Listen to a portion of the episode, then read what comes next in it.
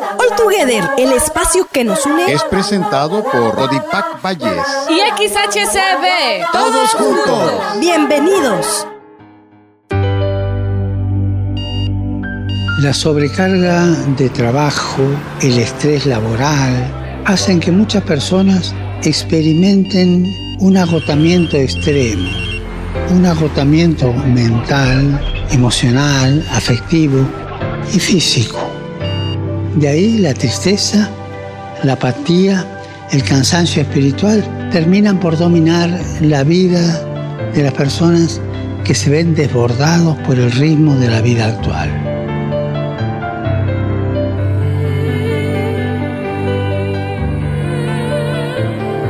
Procuremos estar cerca de los que están agotados, de los que están desesperados, sin esperanza. Muchas veces escuchando simplemente en silencio, porque no podemos ir a decirle a una persona, no, la vida no es así, escúchame, yo te doy la receta. No hay receta.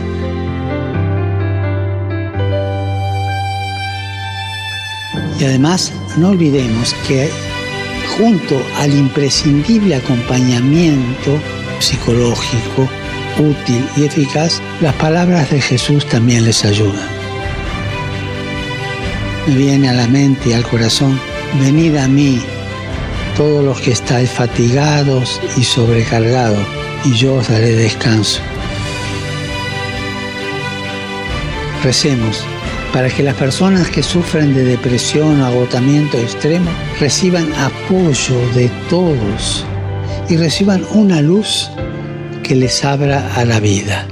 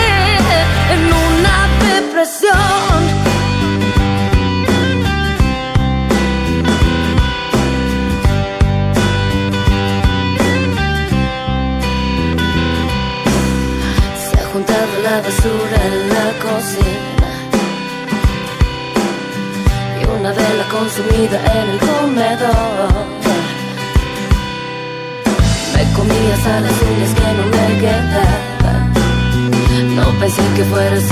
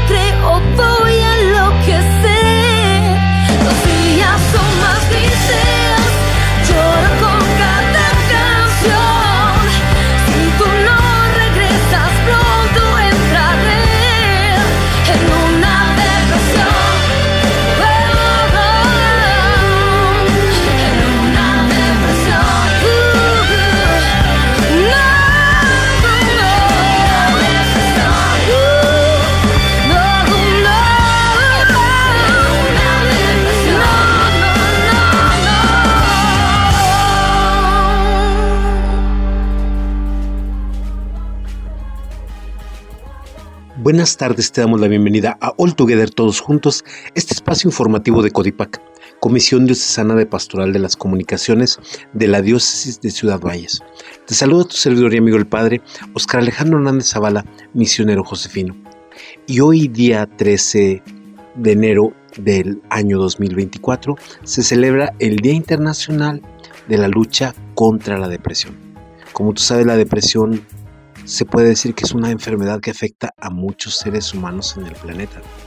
Y se tiende a perder la esperanza, se tiende a perder la alegría, se tiende a sentirse incapacitado para lograr algunos objetivos, se tiende a sumirse en cuadros de desesperación, en cuadros de saberse inútil ante ciertas situaciones que uno vive. Y la depresión pues hace que uno pierda la capacidad o el potencial que uno tiene para salir adelante. Se halla uno como inútil, se siente uno como desvalido. Y es importante saber identificar esto que uno vive, porque si no puede quedarse atrapado en esta situación de tristeza, de desánimo, de soledad, de saberse incapaz de nada. Y es importante que tengas en cuenta todas estas cosas que son importantes para que nosotros salgamos adelante de estas situaciones que a veces nos roban la calma.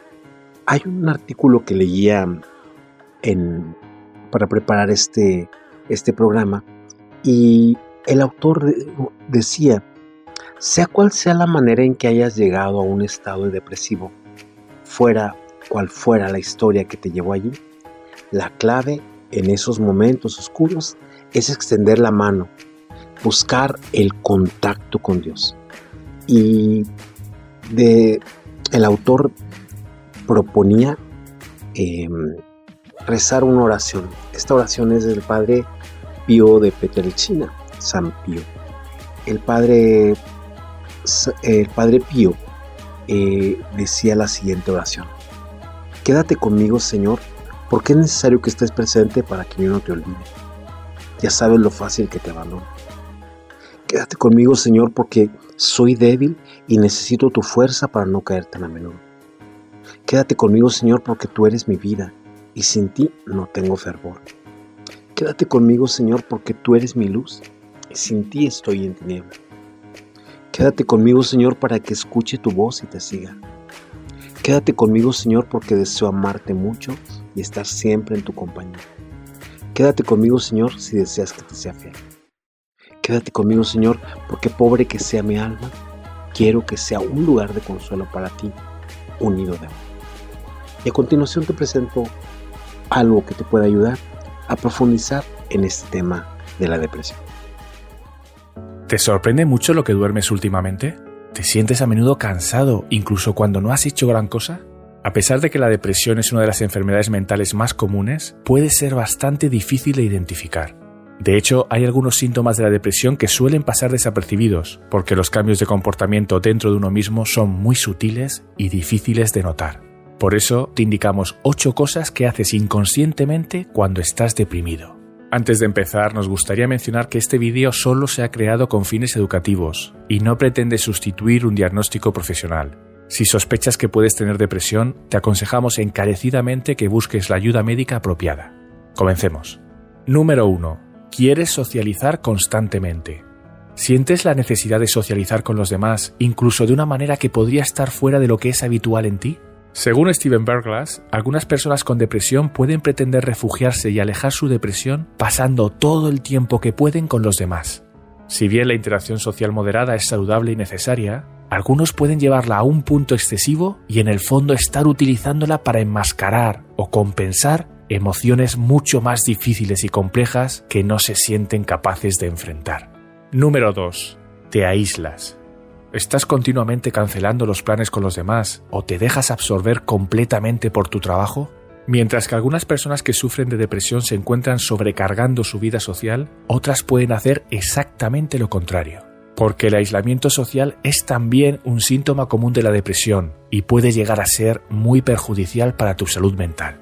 Cuando te aíslas de otras personas, puedes estar privándote de un apoyo muy, muy necesario. y este aislamiento solo contribuirá a empeorar tu depresión. Número 3. Expresas emociones inapropiadas. ¿Te sorprendes a ti mismo reaccionando de forma inapropiada durante las situaciones sociales? Existe un subgrupo de la depresión que se manifiesta también como alexitimia, una condición psicológica que hace que sientas que tus emociones están desequilibradas con el mundo que te rodea. Esto puede manifestarse de diferentes maneras, como comprobar que tus emociones son más apagadas cuando deberían ser más intensas, o por el contrario, podrías ser más propenso a estallidos repentinos de risa incontrolable o tristeza profunda durante esas situaciones en las que normalmente no reaccionarías de esta manera. Número 4. Reaccionas intensamente. ¿Explotas repentinamente de forma desproporcionada? ¿Sientes que te enfadas mucho más de lo normal ante el más pequeño contratiempo? Las personas con depresión suelen sufrir un gran dolor emocional interno, y por ello pueden afrontarlo descargando su frustración en las pequeñas cosas que les molestan. En ocasiones ni siquiera son conscientes de su reacción exagerada, pero sí sienten que ya no pueden controlar sus emociones. Número 5. Tu horario de sueño está alterado. ¿Has dormido mucho o poco últimamente? La depresión puede afectar enormemente a tu horario de sueño, ya sea durmiendo demasiado o padeciendo insomnio. Los expertos coinciden en que la depresión empeora mucho la calidad del sueño. A veces ni siquiera eres consciente de las fluctuaciones de tu horario de sueño, por lo que puede ser motivo de preocupación si te encuentras constantemente despierto en medio de la noche, o también si te descubres durmiendo en exceso hasta altas horas de la tarde. Número 6. Te cansas con facilidad. ¿Te resulta cada vez más difícil concentrarte y hacer las cosas? La depresión puede provocar altos niveles de fatiga. Pero ojo, aunque esta baja energía puede ser una señal, un artículo de Everyday Health advierte de que no hay que sacar conclusiones precipitadas, ya que sentirse cansado de vez en cuando es bastante normal. Sin embargo, si esa sensación de aturdimiento y cansancio general persiste durante mucho tiempo, es posible que quieras analizar tus otros síntomas para ver si podría ser un indicador de algún tipo de depresión. Número 7. Tu apetito ha cambiado. ¿Has comido últimamente mucho más o mucho menos de lo habitual? ¿Sueles recurrir a los aperitivos dulces y últimamente solo soportas los salados? La depresión puede provocar cambios significativos en tu apetito. Para compensar una mayor cantidad de estrés, algunos pueden comer más comida basura mientras que otros pueden perder el apetito. En cualquier caso, es importante vigilar este hábito, ya que puede dar lugar a otros problemas serios relacionados con la salud. Y el número 8. Te cuesta tomar decisiones. ¿Te cuesta explicar lo que piensas o tomar decisiones? ¿Notas que ha surgido esta dificultad de forma reciente o repentina? Según un artículo de The Guardian, algunas personas con depresión pueden empezar a dudar de su capacidad para tomar decisiones.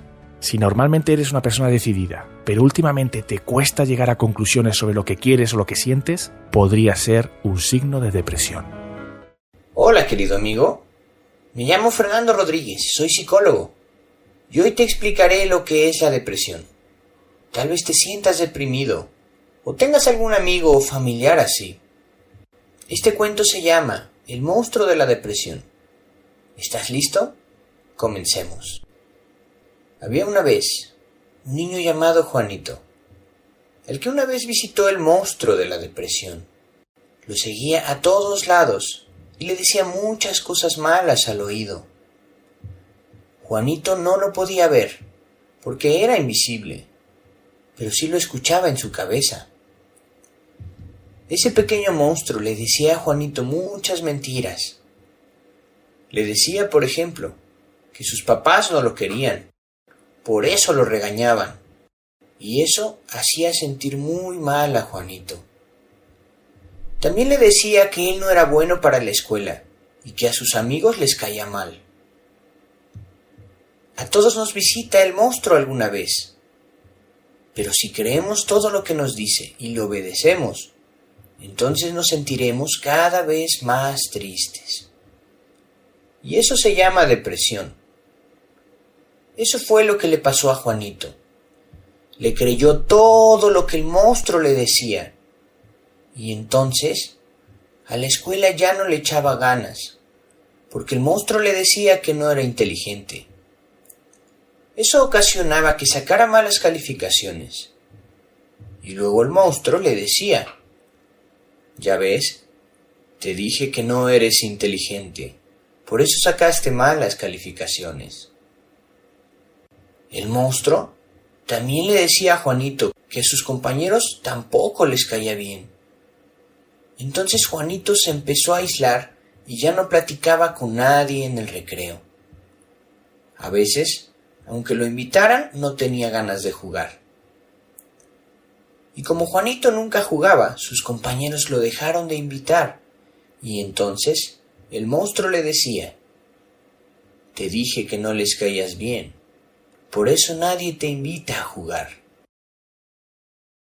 Juanito se sentía cada vez más triste. En las mañanas no tenía ganas de levantarse, ni de comer, ni de bañarse, incluso sus actividades que tanto le gustaban ya no lo hacían feliz. Un día, su mamá lo llevó al psicólogo, que es como un doctor, que ayuda a las personas a sentirse mejor con sus emociones. Y éste le dijo que el monstruo de la depresión le estaba diciendo muchas cosas negativas, y le explicó cómo vencerlo. Así que al día siguiente, Juanito se levantó y el monstruo de la depresión le dijo que no se levantara, porque iba a ser un mal día. Pero Juanito, que aunque no lo veía, lo escuchaba en su cabeza, le dijo, No te voy a hacer caso, monstruo. Entonces se levantó y tendió su cama, desayunó y se alistó para ir a la escuela.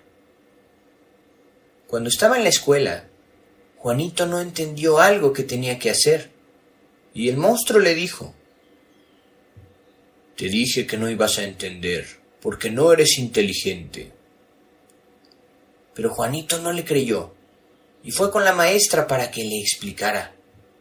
Así Juanito pudo hacer el ejercicio y la maestra lo felicitó. En el recreo, el monstruo le dijo que no les caía bien a los niños, y que era mejor que se quedara solo porque nadie querría jugar con él. Pero Juanito no le creyó, y fue y les preguntó a sus compañeros que si podía jugar con ellos, y le dijeron que sí. Así que se la pasó feliz ese día, y hacía lo mismo con todo lo que le decía el monstruo. Juanito no le hacía caso, e incluso hacía todo lo contrario. Juanito se dio cuenta que cada vez estaba menos triste y que las cosas que el monstruo le había dicho eran mentiras. Y aunque el monstruo le seguía diciendo cosas, Juanito ya no le creía y cada vez le era más fácil ignorarlo. A veces ya ni siquiera se acordaba que el monstruo estaba ahí. Hasta que un día el monstruo se rindió se dio cuenta que Juanito ya no le hacía caso y decidió irse a buscar a otro niño que sí le creyera. El monstruo de vez en cuando regresaba con Juanito y le decía algunas cosas para ver si Juanito le hacía caso. Pero cuando Juanito se daba cuenta que el que le estaba hablando era el monstruo mentiroso, lo volvía a ignorar. Cuando Juanito visitó nuevamente a su psicólogo, le dio las gracias y le dijo que ya había podido vencer al monstruo con lo que le había enseñado y que ya estaba feliz otra vez. ¿Quieres vencer tú también el monstruo de la depresión? Consigue una libretita, llévala contigo a todos lados y escribe todas las cosas negativas que te dice el monstruo en tu cabeza. Luego, anota lo que vas a hacer para ignorarlo, o haz todo lo contrario de lo que te dice. Explicación para padres. El monstruo simboliza los pensamientos negativos falsos que a todos nos llegan de vez en cuando. Siempre hay que diferenciarlos, ya que si hacemos caso de estos pensamientos falsos, no solo nos sentiremos mal, sino que también podrían hacerse realidad. Por ejemplo, si un niño piensa que es malo en la escuela, se desanimará y se rendirá, lo que ocasionará que le vaya aún peor y esto incrementará los pensamientos negativos. Por esto, el primer paso para salir de la depresión es identificar lo que nos dicen estos pensamientos negativos falsos y luego ignorarlos o incluso hacer lo contrario, aun cuando no tengamos muchas ganas.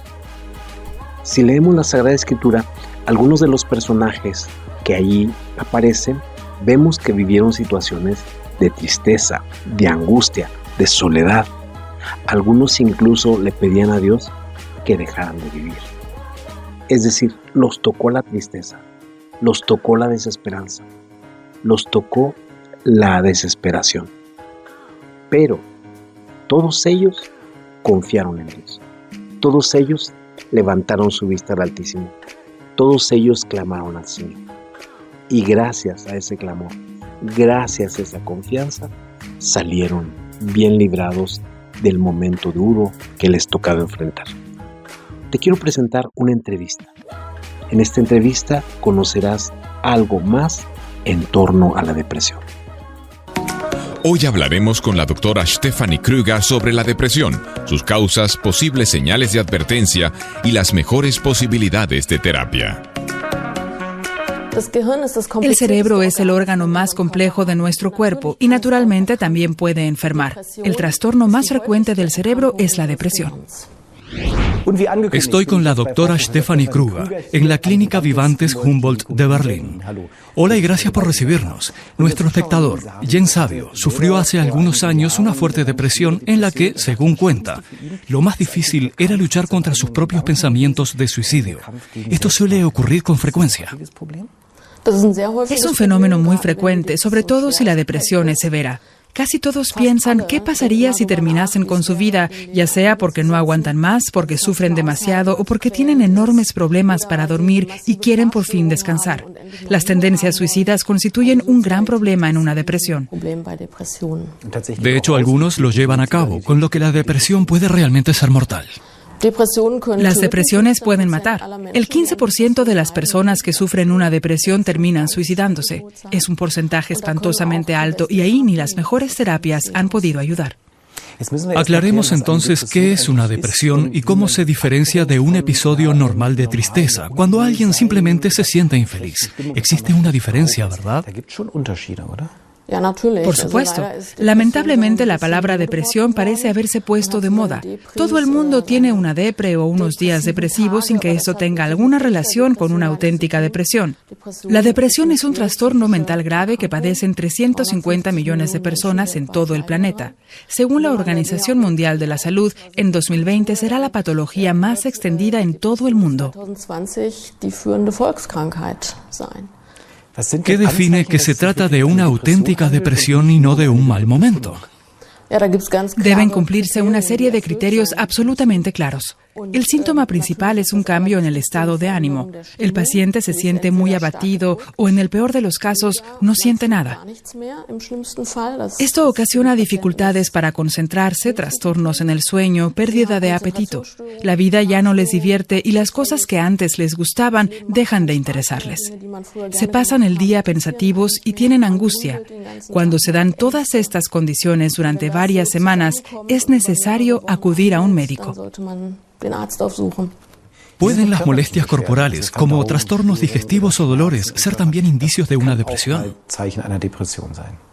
Sí, con mucha frecuencia. No todas las personas entienden bien sus propios sentimientos. Los hombres suelen tener problemas a la hora de saber cómo se sienten, las mujeres menos. Entonces el cuerpo somatiza este trastorno, dando lugar a todo tipo de molestias corporales. ¿Y hay otros trastornos que aparezcan junto con una depresión, como ataques de ansiedad? Se puede decir que la angustia y la depresión son hermanas. El 60% de las personas con depresión sufren también miedos, ataques de pánico o un trastorno de ansiedad generalizado. No se puede separar una cosa de la otra. Tenemos ya suficiente conocimiento sobre las causas de la depresión. ¿Es el estrés una de ellas? Sí, es algo que se suele decir, aunque realmente no es tan sencillo. Por un lado, existe una predisposición genética. Cuando un miembro de una familia sufre de depresión, no suele ser el único. Y si una persona con estas características genéticas tiende a acumular factores de estrés, como por ejemplo estrés laboral, la pérdida de un ser querido o cualquier otra cosa, cuando una gota hace rebosar el vaso, entonces se desencadena la depresión. ¿Es necesario acudir siempre a un médico o puede uno intentar tratar la depresión por su cuenta? En realidad se tiene que acudir a un médico. Ir probando tratamientos o esperar a que la depresión desaparezca por sí sola no suele funcionar. Puede funcionar en el caso de un bajón de ánimo, pero no con una depresión clínica. Funciona salir a correr contra las depresiones. Al correr, al igual que al realizar otras actividades físicas, el cerebro libera endorfinas, un neurotransmisor beneficioso que, dicho en términos corrientes, ahoga la negatividad, lo que resulta bueno para el cerebro. Pero correr es más bien un método complementario. ¿Cuál es la base de una buena terapia antidepresiva? La terapia como tal tiene dos pilares. Uno es la psicoterapia, concretamente la terapia cognitivo-conductual, y el otro es la farmacoterapia, que principalmente consiste en antidepresivos. ¿Y por qué dos pilares? ¿No alcanzaría, por ejemplo, solo con la medicación? Bueno, los medicamentos sirven para recuperar el equilibrio químico del cerebro para que éste pueda, digamos, recuperarse. Sin embargo, esto no cambia nada si la persona comenzó a deprimirse debido a una experiencia vital traumática o si siempre se toma de manera negativa las cosas que le pasan en la vida. Ahí la psicoterapia ayuda, mostrando alternativas para que el paciente no. sufra una recaída. La gente suele decir, tranquilízate, no estés triste, anímate, pero esto no funciona. ¿Por qué no puede uno simplemente animarse? Sí, eso es lo peor. La mayoría de la gente aún no reconoce la depresión como una enfermedad auténtica. Si alguien padece un cáncer, nadie le dice, anímate, hombre, ya verás cómo entonces desaparece el tumor. Pero una depresión se suele ver como una cuestión de estado de ánimo. Debemos aceptar que se trata de un trastorno mental grave que afecta a nuestro órgano más complejo, el cerebro. Por eso no se soluciona simplemente con animarse. En el caso de una terapia medicamentosa, existen diferentes grupos de fármacos. ¿Podría hacernos un resumen? El grupo más importante es el de los antidepresivos, con una enorme variedad de posibilidades que se adaptan a las necesidades y síntomas de cada paciente. Para las tendencias suicidas tenemos los ansiolíticos, unos tranquilizantes destinados a eliminar miedos y cavilaciones. Y también están los omníferos, ya que muchos pacientes no pueden dormir, y ese es el primer síntoma a atajar, ya que los efectos de los antidepresivos se demoran un par de semanas semanas en aparecer. Muchos pacientes tienen miedo a volverse dependientes de los medicamentos. ¿Existe un riesgo real de adicción? En el caso de los antidepresivos no. Ni alteran la personalidad del afectado ni lo convierten en un zombie. Conozco todos esos prejuicios. Los antidepresivos son medicamentos de gran precisión y no crean dependencia. Punto. En cambio, con los ansiolíticos sí lo hay. Las benzodiazepinas, muy eficaces contra los miedos y las cavilaciones, solo deben ser empleadas en caso de emergencia debido a su alto potencial adictivo. Lo mismo pasa con los somníferos, que también pueden provocar adicción psicológica. El paciente los toma, se duerme y todo está bien. Así que después puede creer que sin los somníferos no puede seguir viviendo, lo que rápidamente suele generar una adicción. Zion. Ziemlich schnell auch die Gewöhnung dann da. Cada vez se habla más en medicina de las terapias a medida. Habrá en el futuro terapias concebidas a la medida del paciente, también para la depresión. En cierto modo ya se está haciendo. La gran cantidad de antidepresivos disponibles permiten casi elaborar una terapia a medida, teniendo en cuenta la edad, el género, la gravedad de los síntomas y las necesidades individuales del paciente para reducir los efectos secundarios. Pero el cerebro es nuestro órgano más complejo y pasará mucho tiempo hasta que lo entendamos en detalle. Por eso no creo que en los próximos años existan terapias antidepresión a medida. Por hoy el programa ha llegado a su término. Agradezco a la familia Castro Echeverría por este espacio, agradezco a Jorge Luis en los controles y agradezco a todo el equipo técnico de la CB, la gran compañía. Y si tú estás viviendo algún momento de depresión o alguno de tus seres queridos, no dudes en arrojarte a los brazos de Dios. No pienses que estás en un callejón sin salida. El Señor te espera. El Hijo de Dios te quiere dar la libertad. Jesús quiere darte la luz que viene de Él. Dios Padre nuestro quiere que tú sientas la alegría porque eres un hijo suyo. Tanto el Señor como tus seres queridos, como tus familiares, como tus amigos, como la comunidad, ven a alguien importante en ti. No pienses por un momento que no vales. No pienses por un momento que tú no tienes una misión que cumplir. Jamás se te pase por la mente que tu vida es inútil. Tú eres importante, tú eres valioso, tú eres una persona que ha venido a cumplir una misión aquí en la tierra. Y Dios necesita de ti. Teniendo en cuenta esto, ten la alegría de vivir. Teniendo en cuenta esto, ten la fuerza de seguir adelante. Teniendo en cuenta esto, ten el valor de reanimarte y de volver a caminar por el camino de la paz, de la alegría y de la tranquilidad. Muchas gracias, buenas tardes, Dios contigo. Por hoy concluimos alegres de saludarte. Pero estaremos de regreso el próximo sábado. No lo olvides, te esperamos. Misma hora. Misma frecuencia. Construyamos juntos un mundo mejor. Esperamos tus opiniones y sugerencias al correo electrónico codipacvalles.hotmail.com. All together. Todos, juntos.